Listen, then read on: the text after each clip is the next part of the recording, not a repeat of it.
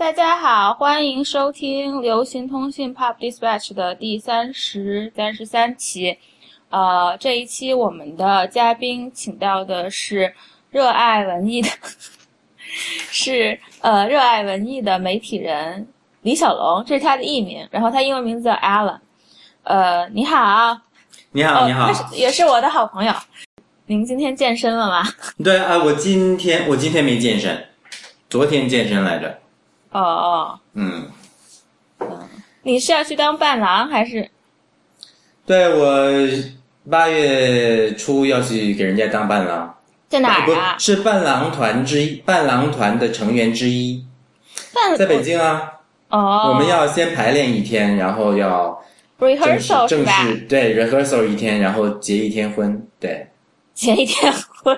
对是，您前几天去看电影了是吗？对没错是，看看了那个《大圣归来》了吗？对我就看了《大圣归来》，因为实在是看了这些评论各种说说说好的不行，哎呀，我那我赶紧去看看吧。是好的不行吗？呃，没觉得，我我在豆瓣上也就给他打了三分儿。我想我想知道是这个电影讲的什么呀？这个电影儿我还真是不太讲得清楚。就是是和《西游记》有什么关系吗？呃，就我觉得实际上它跟《西游记》的关系，在我看来是这个电影的这个缺陷之一，就是我没有搞清楚它这个电影的这个故事，这个电影的故事和《西游记》本身的故事之间的这个这关系，他没有搞没有说清楚。反正还是有一个孙悟空，他还是用了说孙悟空被压在那个五指山下，然后呢，然后这个故事的设定呢，就就是在一个是什么朝代我也不知道，然后就这个城里边就妖怪横行，然后就有这么一个小孩儿，呃，是好哦好像是小和尚的样子，然后为了。为了这个逃跑并拯救他这个背上背的一个小姑娘，然后为了躲避这些妖怪，就无意中接下了孙悟空被压在山下那山上面的一个什么咒符，然后这个孙悟空就出来了，出来了呢，就开始跟他一跟这个小孩一边跑一边打妖怪，哦哦。但是呢，他手上好像还有一个那个一个一个一个箍，就应该号称就是，呃，让大家的理解就应该是，呃，应该是当时他被压在山底下的，给他那种类似于一个手铐那么样一个东西。但是当然，这个《西游记》里本来是没有的。那我们能想到的是紧箍咒，但是但是但是紧箍咒，但是就是他头上戴那个箍。但是并没有这个东西，但是他这里面多出了这个。然后呢，那但是有这个的意意思呢，就是他实际上他的这个功力是受到限制的。哦，实际上他经常他就是硬撑着，在努力的在拼着力气打怪兽，但实际上他的是力所不逮。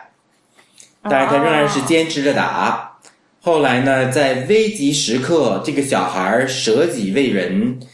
然后献出了自己的生命，然后这我操，为什么就就这么煽情，还要献出自己的生命？献出生命，然后这个孙悟空就受到感召，他就悲愤中就我的理解是这样啊，在他的悲愤就使他挣脱了这个手箍，他就重新就是就是大家被大家呃很多人表扬的地方，就是他突然红披风一闪，然后又是。经常被香港电影所运用的这个六十年代的中国大陆的芭蕾舞剧《小刀会》的序曲的音乐响起，他就又？成为大圣了。就是那个，我看我能不能哼，当当当当当当当当当当当当当当当当当，就很多音很多那个那个那个香港电影里武打的都会有这个，哦，什么《新龙门客栈》呀，什么什么什么什么月光宝盒呀，都会有这个，哦，然后就完了。就完了。对啊，就完了。那那也没什么意思啊。对，中间还有猪八戒，我这个猪八戒是怎么来的？反正猪八戒也跟他们逃了一段儿，啊。但是呢，就一直没搞清，所以呢，就是四个人，我就因为一直没搞清那个第四个是谁，所以我只能想象那个第四个是那个小孩背篓里背着一个小姑娘，那小孩那小姑娘一句台词都没有。那人家人家那个人家那个呃《西游记》里的那个电视剧里《西游记》里的那个那个那个沙僧，还有还有一句什么什么二师兄大师兄和妖怪被大师兄什么和师傅被抓走了，什么这还有这种词，这个小孩一句话没有，一句台词没有。啊，然后呢，反正他这个人物关系，我觉得我就不知道怎么跟原来那个《西游记》对应好。也许根本就不应该对应，但是呢，你既然他是搞出一个小和尚，你就会想啊，他是不是想颠覆原来那个唐僧跟孙悟空的关系？原来唐僧是师傅，那是现在呢变成了孙悟空是大人，那个唐僧变成小孩儿，然后呢又有猪八戒，那你你必然就会想他跟原来那个故事怎么映射，但是我半天我也我也我也没投射上，我也没映射上，对不上号。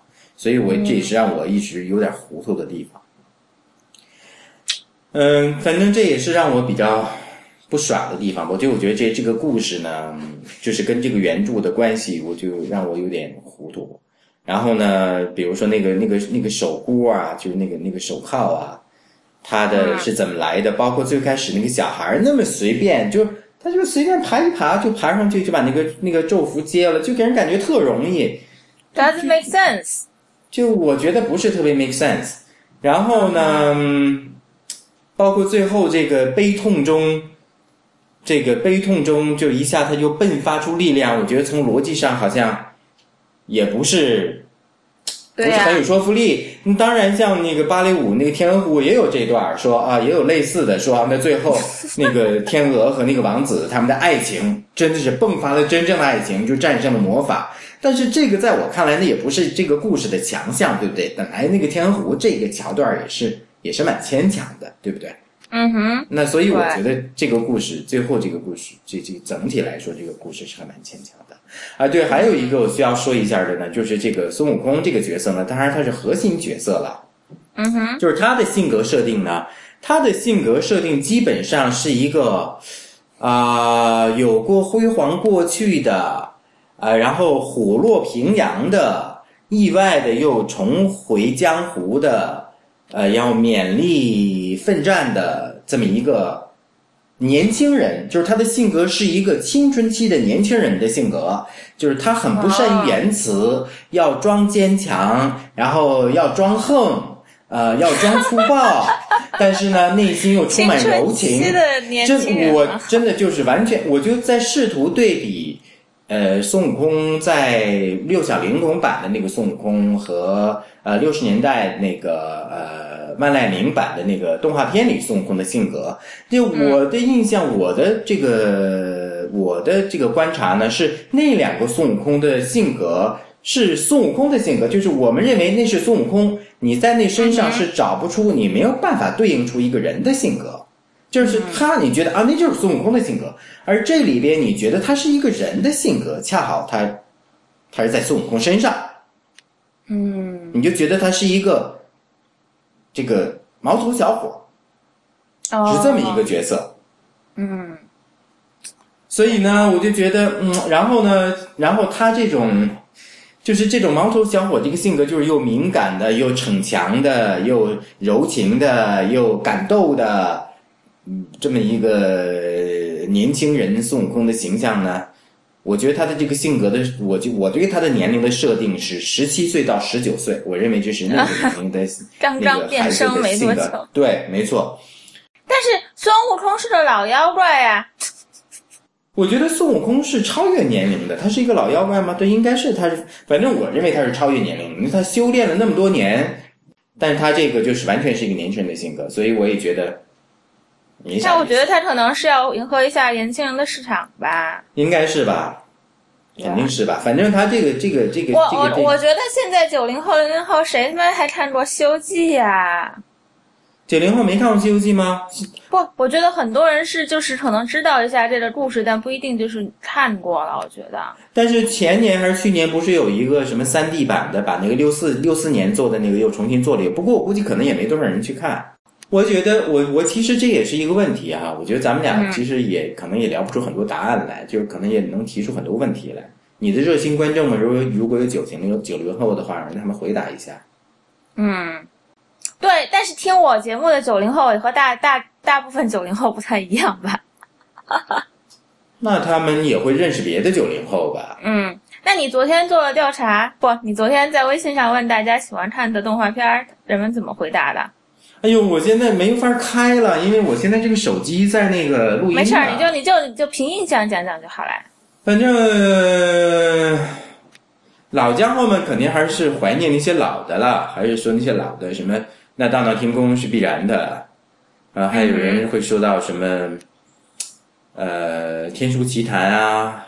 那什么东西啊？《天书奇谭》是八十年代拍的一个。你知道我最喜欢的是什么吗？是哪个呀？国产动画片最喜欢《邋遢大王》。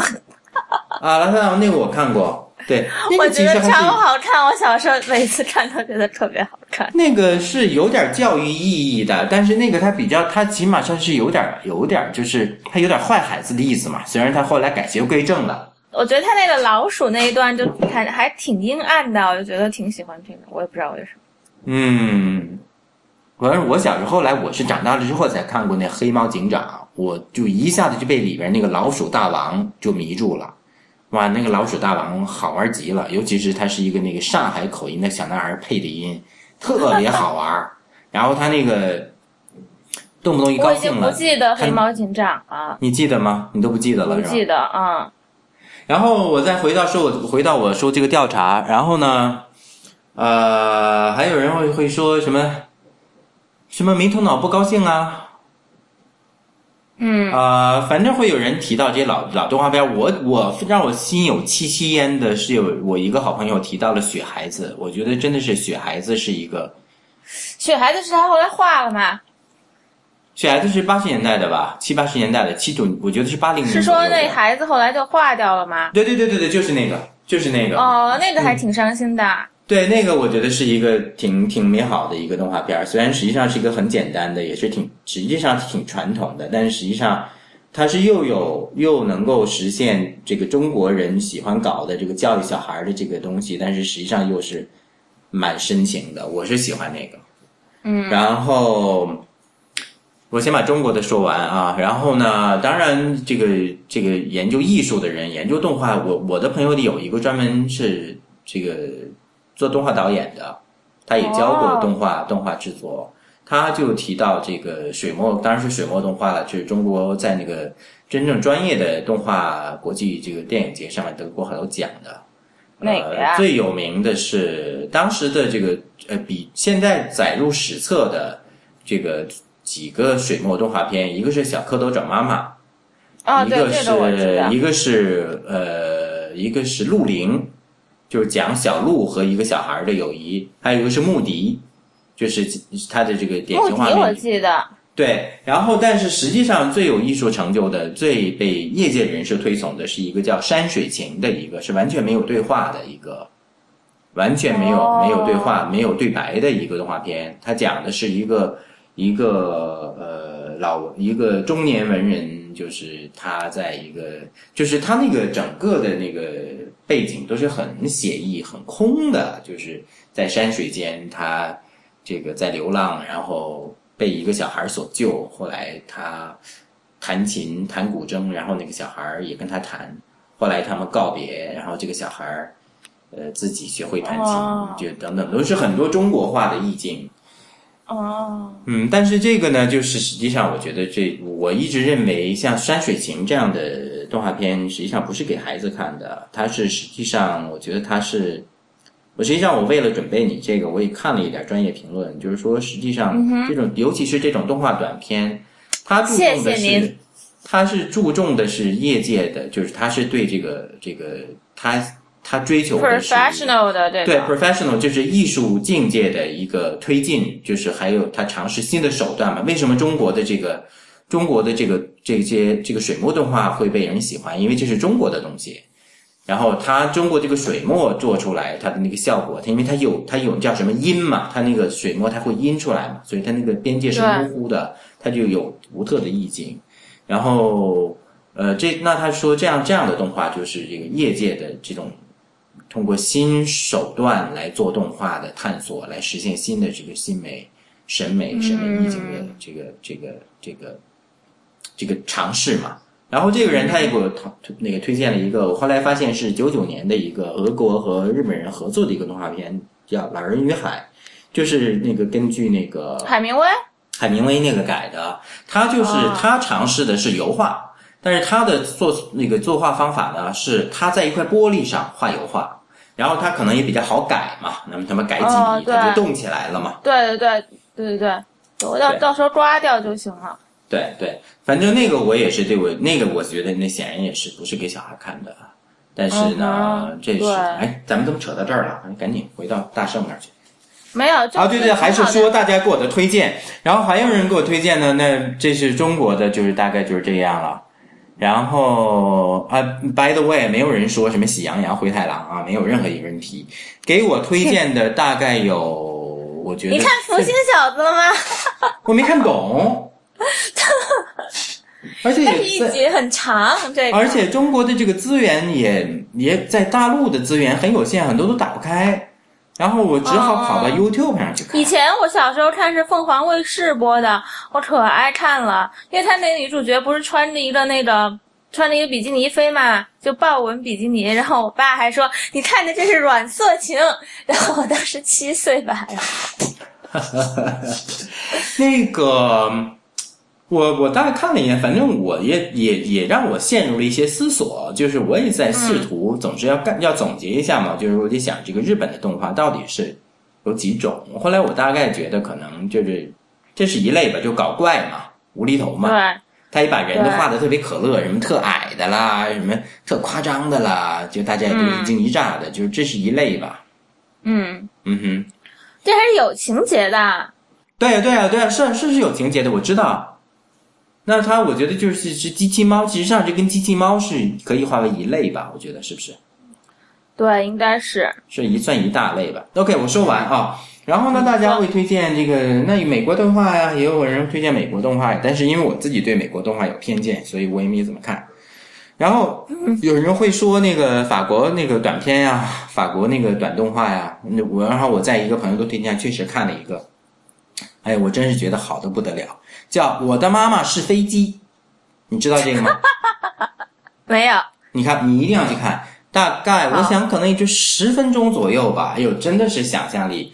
他说，他先说啊，大家各自的妈妈，那个小孩男孩的声音特好玩。他说大家各自有不同的妈妈，但是我的妈妈特牛，我的妈妈是个飞机。然后那个立刻他妈妈就来了，他妈就是一个长得很长的飞机身子，一个女人头的这么一个妈妈，就拉了他就飞上天了。然后就开始满世界的转悠，一会儿给大家扔信，然后他有一封信是在那个埃菲尔铁塔和那个比萨斜塔之间这个传递了一下，然后然后他埃菲尔铁塔和那个比萨斜塔还互相亲了一下，就这种，然后一会儿又跟天，对，非常可爱，就那个想象力，你觉得只有欧洲人才有的想象力？我觉得没有任何的教育意义，你就是好玩，就是想象力。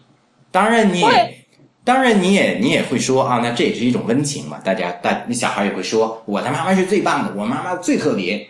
然后最后说，他说我不但有一个结尾的时候说，我不但我妈妈厉害，我爸爸也很厉害，他是一个轮船。然后一个轮船呜出来了，然后就结束了。蛮好的。对，这个是真非常值得一看。嗯。所以呢。呃，各位听众，如果你喜欢我的推荐，一定要去看一下这个中国的这个山水情，还有我的妈妈是飞机，这两个我是力荐。对，福星小子，我还喜欢看乱马。那什么东西？那也是这个这个福星小子的作者画的，就挺好的。就是有的女孩，她的胸沾水就要爆乳，最 前面的扣子就爆开了。啊，对对对对对啊，对，还有人推荐那个宫崎骏呀，那肯定了，千很多人都推荐了《千与千寻》，那我也就赶紧，因为我就一直没看过《千与千寻》嘛，这么有名，所以也是这个作为中国好嘉宾，我为了准备这期节目，我也赶紧去看了一下。嗯，我觉得真的，老实说，我觉得好是好，确实好，嗯但是呢，嗯这真不是我最喜欢的那种动画片。我觉得，我觉得动画片就是这么复杂，我觉得看的其实挺累的，我觉得宫崎骏的电的动画片不是给小孩儿看的，是吧？对，也是哈，对，确实是。就是小朋友是比较难 get 到啊。所以呢，其实动画片这个事情呢，我觉得就是其实就要很就是真的要厘清这个事情，就动画片儿它确实是要分给孩子看的和给大人看的，或者是给年轻人看的。对啊我觉得这个其实是一个，其实这是一个挺挺挺 tricky 的一个问题。那你如果说，你如果说，呃，共你如果咱咱们共共同认为这个《千与千寻》不是给孩子看的，那么你这个你就不能拿一个儿童片的标准来要求他。但是你如果我打你打开那个豆瓣儿的那个那个那个评论来看呢，他又说啊，这里面就会对有很多对孩子的教育意义，说你得工作啊什么什么什么之类的。没有吧？为什么就为什么非要就是说动画片要有教育意义呢？这太这就是这是中国人传统的这个思维定式嘛。对，嗯，我觉得动画而且我觉得，而且我觉得得《千与千寻》从它导演来说，我觉得他也是，我觉得虽然可能用这个词是不是侮辱了他，但是我觉得他也想有教育意义吧。其实他有很多 message 要传达。对，但是我觉得是 too much。对，我也觉得是 too much，我真是觉得小孩 get 不到的，你可能我小我小时候第一次看也 get 不到那么多呀，我就后来长大了以后才才正我懂。我其实我作为大人，我如果没有看那个解说，没有看那些豆瓣的那些影评，我作为一个大人，我看完了《千与千千寻》，我也不能 get 到那么多东西。嗯，你说他背后那么多微言大义，又说什么 啊？那个啊，人什么啊？人他不是最后你看过《千与千寻》是吗？看过。啊，说什么那那个白龙不是说啊，人的东西是都不会忘的，但是需要唤醒的。我觉得嗯他会对这这个这个这个情节是会对我留下一点印象，但是我可能也不会仔细的去想到底是怎么回事儿。对啊，对啊，所以其实我觉得我对动画片的理解，我真的是不不觉得动画片应该搞得那么复杂，所以我觉得我绝对不会很推崇推崇宫崎骏。嗯，太复杂了。而且我对宫崎骏，就是我总是挑毛病啊。我觉得他那个音那个音乐是叫什么久石让吗？我觉得他那个音乐好喧宾夺主啊。是的，我觉得他那个音乐经常经常都站出来，就是让人注意到了音乐。我觉得好的电影音乐是它能够渲染气氛、推动推动起甚至推动情节，但是你是不会感觉到它的存在的。它这个是你你你会单独的感觉到它的存在。是的，但是当然，我觉得这里面这个《千与千寻》让我觉得比较好的地方就在于，如果说你让孩子看的话，孩子可能不会非常害怕，可能有的地方会害怕，尤其是这种涉及到大怪物啊，它那里面有几个大怪物，但是我都觉得没有那么可怕。但是它大怪物都还挺可爱的。但是那个《大圣归来》里面那个大怪物，那是真可怕。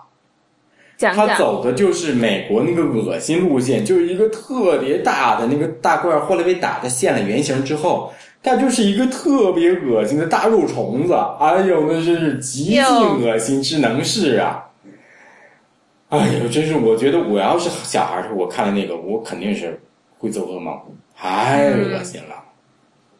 嗯所以我我觉得，哎，再回到这个《大圣归来》，我觉得这个嗯，他也是把一切的一般的这个所谓类型片，是叫类型片吗？这里面这些卖点都塞进去。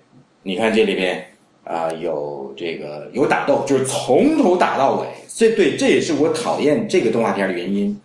我觉得你给孩子看的东西不要这么打打总打打杀杀的好不好啊？对啊。哎，是从头就打到尾，就是你真的是看完了，其实挺累的。嗯，是的。然后，然后这个这个，你看有打有打斗，那你觉得《狮子王》好看吗？你对美国电影有有偏见？我对我觉得一般，我也觉得一般。我对这种有强烈的这个这个因为它你有强烈的教育意义的，我都而且《狮子王》其实就是，但是是莎士比亚，它是简化，它是简化的 Hamlet 吧？不是号称是简化的对呀、Hamlet 吗？简化的哈姆雷特嘛，对。我也不喜欢，尤其是我讨厌这种什么，我讨厌这种王者呀，这种这种东西，嗯哼，嗯哼。就是典典型的那美国东西嘛，那美就搞一个。任何都没有人让你喜欢了。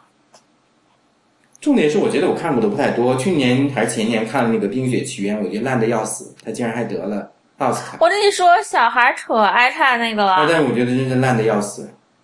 就美国小孩都疯了。所以我觉得，所以我就觉得美国的大众文化那是无脑文化嘛。然后，但是他是他是就是他是他是能够这个迎合这些弱智的人群嘛。所以呢，他是他是就是这就是我觉得这是我的理解，美国人的商业算计，美国人做什么都是都是科学呀，他经过无数次统计，对这个测算，他能够知道这些东西是最最最能卖、最能那个最最能有有有这个获得最大多数观众的，最能够迎合最大多数的这个观众的公约数在哪儿？那、嗯那中国现在就是学这些东西啊，中国人想象力又有限。中国人想象力相当不是我，我不能说我不能说中国人一贯想象力有限，比如当代的这些这个就做动画这些。或者说最后能出来的，能够从市场上站出来的，他们的想象力有嗯限，最后出来的。那也有有想象力的，但是他出不来呀、他最后他或者找不到资金，或者没人看呀、那就是说这些观众他也他也他也 get 不到那么精微的东西，他也没有那个品味。我觉得你像欧欧洲，为什么它的动画片儿没品味当然是是因为不看书。我们可以引到下一个问题了。啊，我不，我还我还没说完呢，我还没说完。说，关你说，于这个你说。关于这个动画片儿的问题，我觉得还有一个动画片儿就是就是我觉得中国，我觉得现在他拍不好动画片儿的一个原因呀、嗯就我觉得中国人的童心已经没有了。就我觉得在六十年代的时候，那批人他们虽然是已经是在这个政治斗争的血雨腥风中反复的沉浮，但是你想万像万籁鸣啊，像甚至当时桑湖啊，那桑湖是那个有一个刚才说的那个动画片儿的那个导演还是编剧，那桑湖大家这个 For the people who don't know 桑湖是谁，他是张爱玲的前男友。哦，你待会儿把这些名字都发给我。桑湖就是那个桑蚕的桑，弧线的弧啊，他是张爱玲的前男友啊。后来他们就掰了嘛，就是他跟张爱玲合作的那个《太太那万岁》是那个电影。那他和张爱玲是在那个什么之前还是之后呀？那个什么胡兰成之前还是之后？哎呦，那我那我你得去查查了，那我不知道了。反正他们俩是好过。哦，桑湖后来留在大陆了嘛，嗯他最后导的一个电影好像是《阿 Q 正传》吧，八十年代。嗯 Anyway，那是编剧是桑湖啊。你想那些人虽然在中国都在斗斗争之中反复的受受受冲击，但是他们的这个在六十年代有那么几年相对宽松的时候，他们的这个才气，他们的这个人文素质还在的。嗯中国我觉得到文革之后，我觉得这迫害的太厉害了，就是不管是创作者还是这个观众，都对，迫害的而且他已经他已经他已经就是真的是没有那个品味了，很多人。那是。你说而且而且什么？而且我觉得现在学校里面教的，可能老师本人也不是特别有想象力，或者是老师本人水平也有限。对啊，是啊，是啊。然后你知道吗？我我我我，因为老师本人也是文革以后的大学生啊，他们的老师也不怎么样了呀。对啊，对啊。你知道，后来我也也是因为看这个影评嘛，哎，我发现我真的是中国好家庭，我准备了好多资料。我看了有一个我认为挺好的影评，他说那个，当然他也是怀旧派了，他说那个《大闹天宫》那个那个二郎神的那个出场那段儿，你六四年那个《大闹天宫》二郎神出场那段，真是每次看他都激动。我去看了一下，我发现那出场真的是确实是很牛。就是你也去可以去看看那个六四年六四版的那个动画片儿，好呀好呀，我都不太记得了，我去找来看。对，那个确实是很好。然后呢，因为那个我在网上找的这个资料呢，就就不是很清晰，因为它片子老了嘛。后来我就看了他一三年重新做的，因为它修复了嘛，他当然是重新找了一批明星配音，什么刘晓庆啊、陈佩斯啊去配音。但是呢，他把那个片子的质量修复了，我就我就打算去再去那儿看看那个，我觉得画质好。但是我意外的发现了。这个即使是零三版，他都把好多细节删去了，太可惜了。你就发现现在这些编辑他都已经 get 不到六十年代那个同一个片子的那些细节了。比如说有一段那个呃孙悟空跟二郎神斗哎法，，他们为什么要删呢？我不知道，我觉得可能是长度的考虑吧。嗯，我搞不清楚。就比如说那个二郎神跟这个和跟呃跟这个孙悟空斗法，他们俩互相变的，一个就是道高一尺魔高一丈嘛，什么他先先变成一个鱼，那个另外一个就变成一个那个那个那个那个鸟，呃然后另外一个变成鸟，另外一个变成一个蛇，一个变成蛇另外一个变成一个老虎，一个变成老虎，另外一个变成狮子，然后最后孙悟空逃跑，他最后变成一个庙嘛，对吧？这个你可能记得这个这个，然后对，这个我他记得。他这变成庙之后呢，他这个尾巴就没地儿放，他就这个尾巴呢，他就在那儿左摇右摇，他就他那个，然后他那个庙的就他就每一次他都那个脸那个庙的那个嘴和两个窗户都实际上都模仿孙悟空的面部表情，他就他就着急呀、他就苦恼啊，然后那个尾巴就做的很好的。做的很好，然后最后他忽然想想啊，这变成一个旗杆，然后他就很愉快的笑了，就像一个小笑脸儿笑了。然后，嗯，这些好几个细节，这个尾巴动来动去，以及孙悟空这些小鬼脸儿，好几个他都删掉了。就他已经啊 get 不到那些精微的东西，就是多么有情趣、多么好玩的地方。我觉得他就完全就陷入就是要推动情节，那情节只是一部分，你只要有细节才有趣嘛，对不对？所以说这一段那么有意思都删掉了。你去看一下嘛。对，不是，他不是这段删掉了，他是把那些细节删掉了。比如说孙悟空，他调整他的尾巴，一共本来是大概十秒的东西，十秒的时间，他只留了五秒。哦，然后我就觉得呢，这是一个，还有一个就就回到我就说中国另一方面是一个审美，当然这都是相关的了。我觉得中国的这个中国人是没有童心的，尤其是到了大人。你说到到这个，在我觉得在这是我对西方的理解啊，就是你在美国那么多年，我很愿意跟你探讨，就是 childish，childish 不是一个好词，这肯定的，对不对？说一个大人说他 childish 是是坏词吗？但是，但是他还是那些人，他都会会有童心在的。大家跟孩子玩儿都是很容易玩得起来的。他有的也会搞怪啊什么之类的。对啊对啊而中国的成年人大部分是没有这些的，大家都是要一本正经。然后一旦他要要涉及到跟孩子的对话，就会装小孩儿，就啊小朋友们怎么怎么样，哎呀就。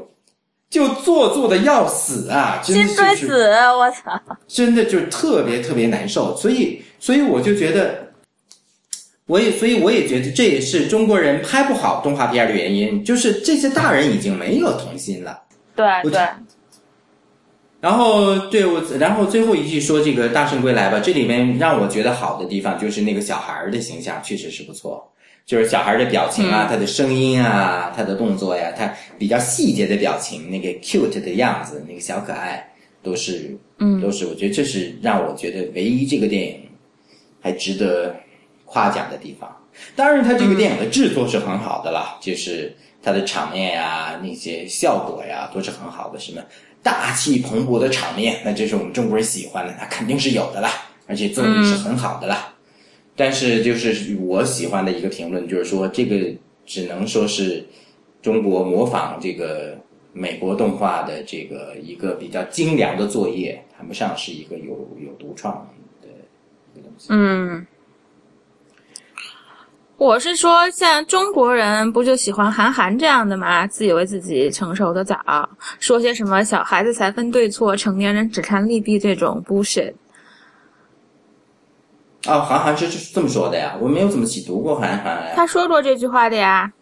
是吗？再说一遍，他说的什么？他说：“小孩看对错，成年人看利。小孩小孩子才分对错，成年人只看利弊。在什么后悔？他那他那个我后会无期里面，对，他说的他是挺对的，不是吗？嗯，你觉得不对吗？他就觉得成年人应该就是人应该像成年人那样，啊，他觉得应该是这样的，是吗？应该是吧？啊，那这挺，那那这不就是这不就是完全就是这个，这不就这不就是陷入了这个毫无道德这个这个这个这个不讲八荣八耻的这个泥潭嘛？对啊，就是没有道德嘛，就只看对啊 B B 的吧，怎么能没有道德？哎他真你看我们哎美国这种道德犯遍地的国家，这简直就是太不正确了。哎，他真的是那么说的吗？就是他认为是应该是这样的吗？那我觉得挺奇怪的。我觉得好像还他在宣传他的电影的时候就说了一句，嗯，就是这样，这是一一段宣传语，主打宣传语。嗯，而且就是，哎，反正我很我我我很不喜欢韩寒的。我对他没有什么感觉，因为我没有怎么看过，说实在的。嗯，你就看过他以前那个他写的某几篇韩三篇嘛，然后还有那些什么，还有那个他以前那小说，他最开始出名的那小说。嗯哼。那我觉得大家没有想象力，或者是怎么样，也是因为不看书吧。我们可以我们可以聊到下一个。我觉得，我觉得就是呃，我的这个呃视野可能就更多一更，就我不是不是吹捧自己啊，就我觉得这不光是一个看书的问题，就是关于这个这个大圣这个事情呢，就很多人。包括我喜欢那个那个那个评论者对这个文章说没有那么好的批评，底下都会说，底下都会有人说啊，那你这个就太苛求了，那你这个对比什么那些垃圾已经好很多很多很多很多很多很多了。嗯，我的心我心里说，那他不是说他比以前拍那些垃圾好，你就说他好了，对不对？对啊，我觉得那要求高一点要死呀。对呀、你不，而且而且而且，我觉得这些人就是因为，他可能也就没，他可能也没有培养出别的兴趣，他也没有开发出别的渠道去看别的东西。你比如说，对，像我，我作为一个逼格高人士，那我觉得动画片儿我不爱看，哎，我可以去听音乐会啊，我可以看书啊，我可以看舞台剧啊，我可以去去尤伦斯啊，我可以去看展览呀、对不对？有点名了，对，再不济我可以田飞宇去开心了。对呀、再不济我可以去这个单向街去听个演讲啊，好不好？嗯哼，这些人因为他们没有别的，他们已经觉得那些不属于他们了。对，不，他们真的是连那些天他都他都他都没有没有基没有过了基本的门槛去接受，所以他就只能接受这些最表层的这些东西。对，那天那天不是你还说就是你还说就是什么有人就会说没时间看书，为什么要看书？你是你是是你在朋友圈吐槽吧？对呀、对呀、不是他不是说没时间看书，他会理直气壮的说我不爱看书，对，我就觉得这种人特，别理直气壮。哎，我觉得我后来也也这个这个这种人很多的，我跟你讲，很多很多很多很多很多，而且而且会他会他会觉得那些爱他会而且他们会他会觉得看书是一种文艺的追求，对对对对，就是就是装高雅，对，装就是逼，不接不接地气儿，不重啊实践。反正这个，哎呀，我觉得我当然他们这种评论，就是后来我也真这我当然考想起这个这有的时候我也关于这个事儿陷入了深深的思索。嗯哼，我觉得可能也是因为这些人他们在他们所理解的读书，就是在在这个经过多少年上学，比如说有的人一直读到硕士毕业，甚至读博士毕业，他们所认为的读书，就是那些为了中国这个功利取向的这种教育系统下面读的那些书，因为那是一个很苦的过程。所以他们读这么多书下来，所谓的读这么多多年书下来，他们认为那就是读书，那是很痛苦的一个过程。所以一旦他们可以谋生了，可以经济自立了，可以认为自己可以自处，不用考试了，不用再不用再看再再看书了，书就是那些书就是那就是那些东西，是对，就是他们是。就是还是回到他就没有他没没见识过真正好的东西，对啊，我以前我以前有过年轻的时候，古时候我的男朋友，就是呃小时候爱看书，高中的时候、大学的时候还看，大学刚开始的时候还看一下，后来就不看了呀。然后就你就和他没法聊了，然后他就可能看一点，他现在在美国，但是就是看一下综艺节目什么的，就是看一下什么 talk show 什么，就觉得他就可以学到，他就懂美国的历史和文化和社会了。对，没错，是对我还有一次，是和是和好几个就是在这边工作了很久的人，然后就是反正以前大学的师兄那种吧，然后就一个场合碰到吃饭，然后当时当时我是从包里面就掉出来一本就是《New Yorker》，然后就是。我背了帆布包，然后就撒了，然后，哎，他们说这是什么书啊？他们在他们在美国可能待了十几年了，绿卡都拿了那样的。嗯，他们说这是什么杂志啊？太他们就是也，而且他们都是在 Wall Street 上班的那种。然后，然后我就说，哦，我当时也不知道怎么说啊，我就说是这是 New Yorker 啊。然后，呃，他们说哎没看过这个杂志，我就觉得哦行吧。嗯，我就我我当时还跟我的他们一句，我说你们都是看《经济学人》的呀，我觉得他们可能也不看的。然后，然后后来，然后后来就是还说到什么来着？然后就因为因为当时可能那个场合是有那种好像有人要帮我介绍男朋友那种性质的，然后他们就会问我平时都干嘛，然后我就说呃我喜欢去点博物馆、美术馆啊、画廊啊什么的。然后他们说啊，大都会啊，我前几年去过一次，我当时就想，行吧，哎，平时玩什么的，我当时心里边就呵呵呵呵呵呵，对啊，对啊，对，他们理解的就很多人，这个他理解的博物馆就是大都会了，古典音乐就是古典音乐就是斯特劳斯喽，就是约翰斯可能斯特劳斯，都不认识吧？嗯。你不要太乐观，真的。然后呢，你想他们这些就是这些美好的这些文学读物都没读过，真正我觉得像样的文学读物没读过，我就就我就觉得，哎呀，真的是真的是情情感贫瘠呀、还有一个故人，就是那个你知道那个就是嗯，教父那导演科波拉的女儿也是个导演嘛。然后呢，然后有个很有名的设计师叫叫马克雅他是，他是那个导过那个拆弹专家是吗？是他导的没有，不是不是，他导的《迷失东京》，然后呢，哦，是吗？还有什么呃《Virgin Suicide》之类的，然后，然后他是那个昆汀·瓦伦蒂洛的前女友，然后呢，哦我就当时我就跟我一个就是这种也不读书的故人说，这个车这个这索菲亚·科波拉是那个设计师的，就是缪斯，你知道吗？然后那个不读诗的故人当时就说缪斯什么意思啊？我当时都要崩溃了，你知道吗？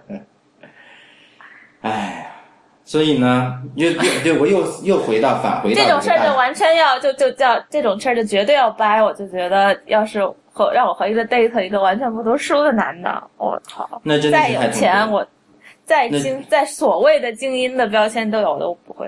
我跟你讲吧，有的人吧，你要他不读呢，只要但他们是读他心想买点那种老师，他心想老买点那种师也行，你可以培养他，你就把他当成一个小学生。假如他有上进心，你可以培养他嘛，对不对？嗯嗯，有一些人他不但不读，他还觉得他已经掌握了宇宙真理。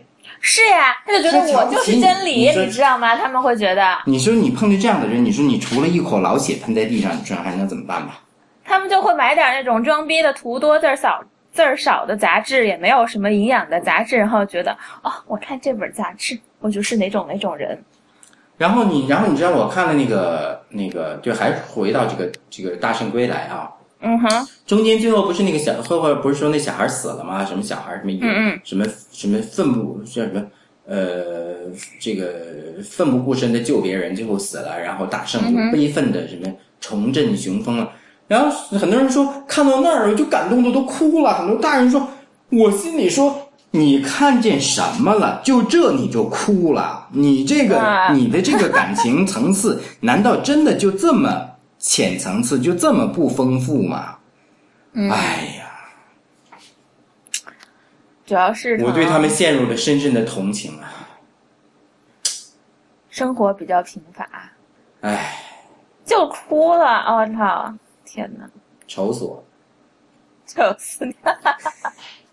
我想问你啊，哎，美国有那种像样一点的动画片吗？比较浪漫点的、唯美点的、艺术点的，没有吧？想没不出来。是吗？现在不是就有这现在最火的就是那小黄人儿嘛？我觉得那个还算好玩吧，我觉得那也算勉强算好玩吧。那但是为什么为什么美国所有的这些动画片儿即使是你觉得它可爱，但是永远你会觉得它那么弱智呢？嗯，它就要大就我众能 get 到对，我觉得我觉得欧洲的动画片，我真的是这个，？intellectual 不一定是要懂的呀。我觉得欧洲动画片就是，你觉得它很可爱，它很它很它很执着，它很童它很儿童化，但是它它不弱智，我就觉得美国的这个它可爱可爱而弱智，这就是我对美国动画片的印象。美国就喜欢小孩一直保持在一个弱智的状态啊。哎，所以我就觉得中美真是在很多方面是可以达成共识的，对，而且都喜欢这种王者王者对，dominance。对，就美国像像拍那些历史电影好多就是通俗的历史电影儿什么的，都要把那些国父拍的跟他们大王一样。然后都是都是一开始就咣的一声，那个音乐响起，你想，因为它没有这个历史，就没有这个王者的历史嘛，就是说建国以后，但是他们就还是有那种叫叫拍出那种感觉，史诗般的。君王的，对对，史诗般的感觉叫，epical epical 史诗般的，对对对，是。唉嗯，像我们美国历史那么短，正要在这方面下足了功夫拍王者。你你刚才本来要说什么？你还想得起来吗？我这我已经说了，已经说了，啊，就这个是吧？对哎，嗯，我们美国呀，真是的。那那你最近看什么书了呢？我最近哎，你知道《红色娘子军》好，我不知道演过了没有，反正要来了，就已经演过了，不知道。哎，在对，红红色样子军我还我还写过呢。对啊，对对，就是就是那个那个贵贵，那叫什么？呃，这个这个贵爸爸还关于红色样子军还接受过我的采访。不，我是想知道，就是他来他来林肯中心演了。哎，他这样是那你去打探一下，他的到底是他是他是他是这个是一个怎么样的演出？是邀请方是谁啊？是亚洲协会搞的吗？还是我去看，我去查，就《纽约客》还写了一篇，就是也就是一一页的，就是不是不是 review，它就是一页报道，就是说这要来演这个戏，讲一下概况，还挺逗的、嗯 i n 我看但我觉得我小时候特别不喜欢看梁子军，就我们那儿我们有一个特别，我们中学的时候有一个老师，就是音乐老师，上上音乐课放了半个学期的梁子军给我们看。哦，真的呀？他就他就是可能就是喜欢疯了那样的，就我可能有点走火入魔，喜欢就逼着我们看。初一还是初二的时候，初一我太太受不了了。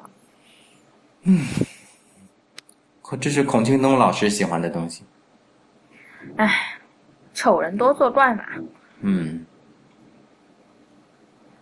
那那除了《大圣归来》，您最近还你去看了那个《少女哪吒》了吗？我没看，嗯，我都不，我最近我跟你讲，我看电影看的特别少，我不怎么就我不怎么就这个受了蛊惑，就就就就看了这个大圣归来，真的我怎么就，可能是真的是被这些 被这些评论真忽悠住了。后来发现真的是我再也不相信这些评论了。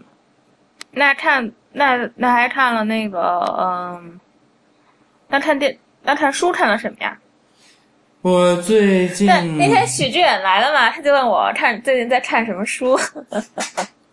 我其实最近我还是像前几年一样，就像从前年到去年，我就是就是就看这些经典嘛，其实都没有仔细看过。你在看哪本什么《经典呢？论语》啦，什么《圣经》啦，哦，这些玩意儿。然后我前几天帮人买了一本《一九八四》，啊，是你把那个看完了是吗？没有，我现在在看那个，你知道那个 Harper Lee 不是写就是那个杀死一只知更鸟那个 Harper Lee 嘛？他不是他、嗯他写这本书之前出了一本前传，就是他写我们看到的那个，你看过吗？就是杀杀死一只，我没看，我知道，我知我知道这个，我知道这个书。你知道他好像故事大他征战？故事好像是一个是一个是是是不是因为一个什么种族的问题的一个一个案子？后来他就是在南方嘛，阿拉巴马，然后呃，就是说这个小孩的视角，就是这个小孩他爸，小女孩的爸爸是一个律师，然后呢，他就给一个就是被嗯，就是被指控说是强奸了白人妇女的黑人辩护这么一个故事。但就是说，我们看到那个当年的版本里面，就是说他爸就是一个民权运动，就是这也不是民权运动，就是一个就是一个正义的使者，然后就是代表就是民权、种族平等啊什么的，然后呃，就很多的律师，他不是在当时有很多，他那那个电影是那个谁演的，忘了，派克，派克，派克，对，是派克。然后呢，就是说很多律很多在美就是美国的律师，或者是说。呃，都是看了这个电影之后决定做律师的。然后在那个就是最近比较流行的美剧，就是那个《Good Wife》里面，就是也是讲律师的嘛。然后那个女主角就是看了这个电影，里面还有一段就是女主角看这个电影，看她在就法庭上演讲，然后她就是小就小年年轻的时候就坚定了要做律师的理想的。但是其实这本书不是后来，就是他这本书不是他这本书的第一个版本。他第一个版本写的其实是这个女孩二十年以后回到阿拉巴马，就长大长大以后回到阿拉巴马，然后发现他爸就变成了一个那种呃很极端的人，就是完全对就是种族呃平等没有希没有就是没有期待和希望，然后就还是还有就是一个种族主义者那样的。嗯。然后后来是他在编辑的影响下才改成了我们看到的那个版本，但是现在他就是当初的第一个版本，现在出成书来了，然后美国美国人就惊呆了。嗯哼，对，美国人就觉得啊，这很多人感情上接受不了，是吗？对，很对，美国人就觉得感情上接受不了，觉得怎么可能就是当时那么伟那么完美的一个人，就是一一盏明灯，突然变成了这样。嗯，但我觉得挺好的，就很有可能会变成这样。嗯嗯。啊，你说什么很可能变成这样？就是说，很可能后来就是老了以后，因为啊，对他那个他的结果是他辩护没有辩护成功，他帮那个黑人，所以说，我就觉得这到后来老了就越来越就是 cynical 嘛，然后就会变得就很消极啊什么的。对啊，对。所以我现在在看这本新的这本。但就是说，美国人嘛，他们就会老是和就会就会和现在的事儿结合在一起，因为最近美国的种族的问题比较比较那个什么，就是冲突比较强烈嘛，又不是强烈冲突比较大，所以呃，就是那些什么教堂杀了好多人啊什么的，然后美国人就觉得现在看到这本书简直就是火上浇油嘛。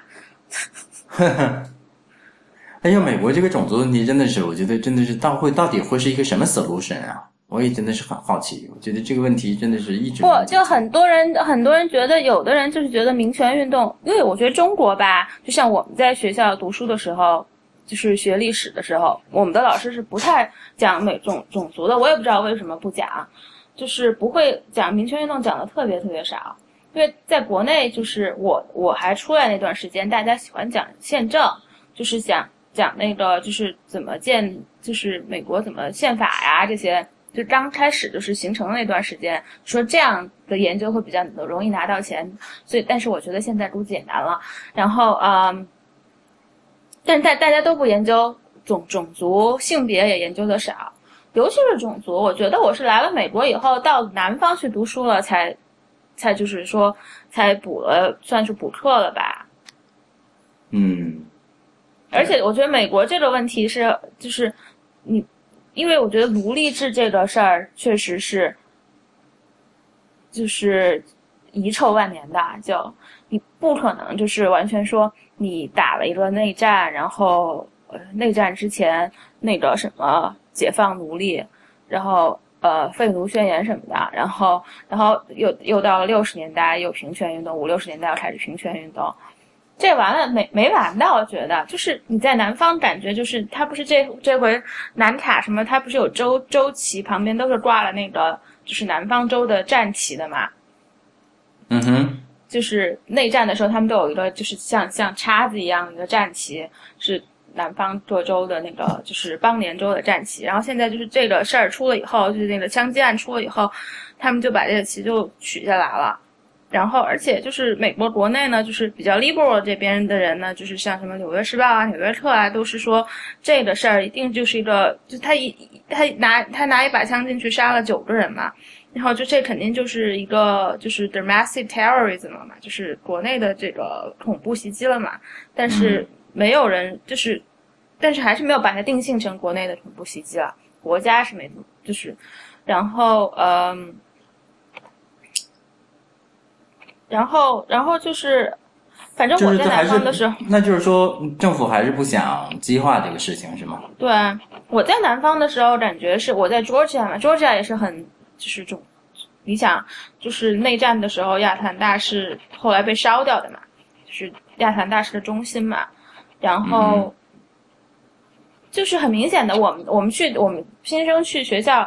就是我们那大学城是 Orientation 的时候，我们是算我们那儿历史最最长的一个公立学校了，就是美国历史上，就是南方历史最长的一个公立学校。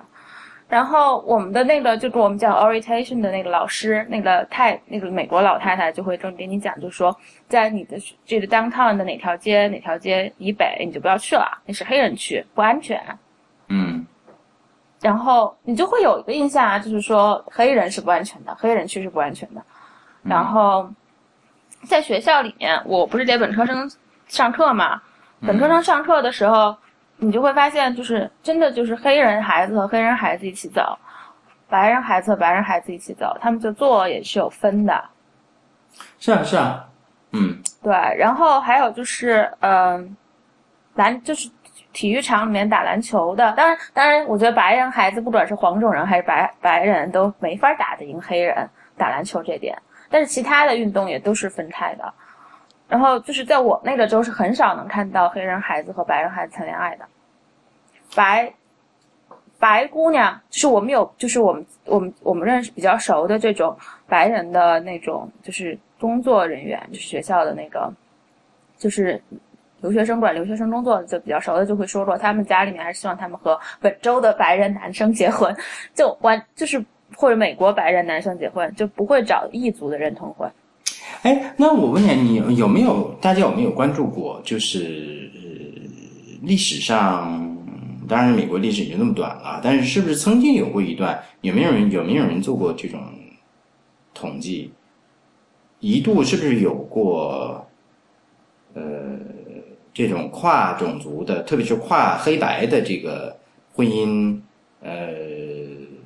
比较高的时候，就明显的会觉得会有一阶段稍微高一点的，有吗？还是我不知道，但是这这是到五六十年代才，就是这种异族通婚到五六十年代才变成合法的。五六十年代或者，他有一个案子叫 Loving V，就是 Loving V Virginia，就是 Vs Virginia，就是有一个叫 Loving 的男的和一个呃女的，他他要和那个女的结婚，白人男的和一个黑人女的结婚，然后呢？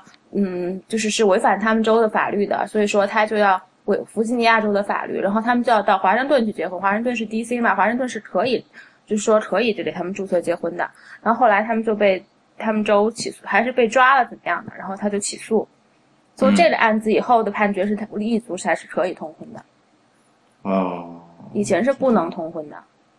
对，对。那你在你你在美国这么这么长时间内，你是一直觉得这方面是没有什么变化，就是你是一直大家都是觉得你你发现的就是这个跨种跨男跨跨白黑的这个这个这种呃 romance，不是，还是咱们咱们是要把咱们是把结婚和谈恋爱分开吗？还是说这两个是自然流动？也也许他们可能不谈恋爱，但是他不会结婚，就还是我觉得在。东北像我们这边会比较好一点，说我们加州啊，就是沿海城市会比较好一点。然后还有就是，我就我不不仅仅是这个吧，我就觉得还是就是还是有着很明显的这种，就是 color 的这个 line 在里面。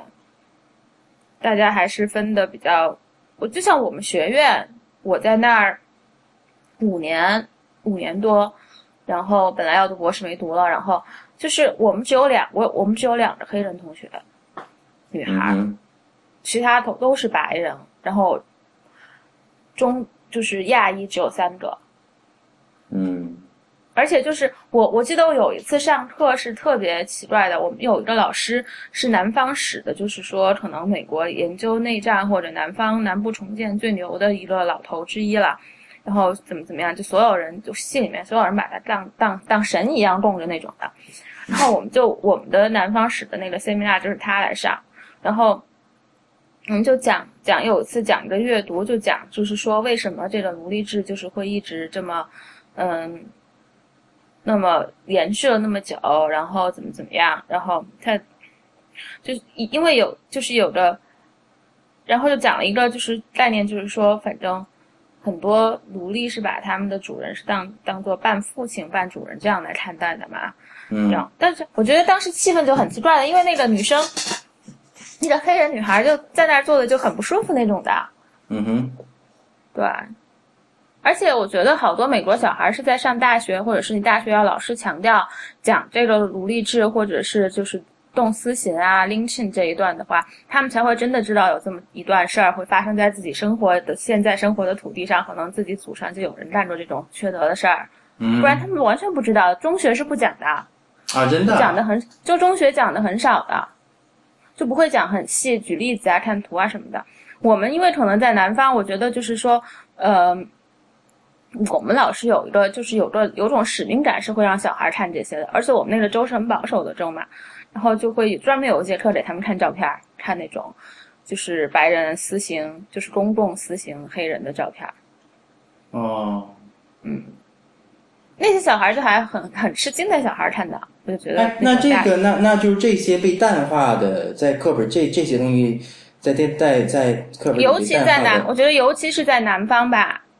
而且就是像南在南方，你但你的意思是不是你们？但是你的意思不是说他有老师会会会会强调吗？还是说是大学老师？哦，大学老师，像我们这种历史性很严格、比较好的学校的老师会讲。哎，但是那中南方的中南方的为什么会中学？你是指中学课本是吗？对，大学课那中学课本南方很细致呀。南方南方真的就是很多会会，因为它是那种。而且南方各各处不仅要挂很多地方不仅要挂那个州旗，就是那个邦联旗，他们很多地方还有就是纪念当时的白人的，就是南方军的军官的雕塑啊、军碑啊什么的，就没有任何一个地方会说哦这里杀了很多，呃黑奴，然后这里以前发生过私刑，有立了碑什么的就没有。哦，是这样，OK。就是他们，就就像国内，像就是就像中国，不会就是说这里是武斗的现场，我要立个碑，我在这儿杀了谁，批斗了谁，把谁弄死了，然后我要立个碑，不会呀，嗯，就是这种感觉的。嗯，明白明白。OK。所以就是，对，就还挺，就是，就还挺，就是你会觉得，而且就是整个学校里面，你想，嗯，我们那学校里面所有的保洁。百分之九十九的保洁全都是黑人。嗯，嗯，哎，那个，你你这个话题说完了吗？嗯，说完了。你还有什么补充？哎，我刚好想起刚才这个你说的这个判例案子判例，我想几个事儿啊。这个前两天前不是前两天前一段这个这个这个叫什么最高法院是吗？对，最高法院关于那个同性恋的那个，嗯，那个那个那个判决。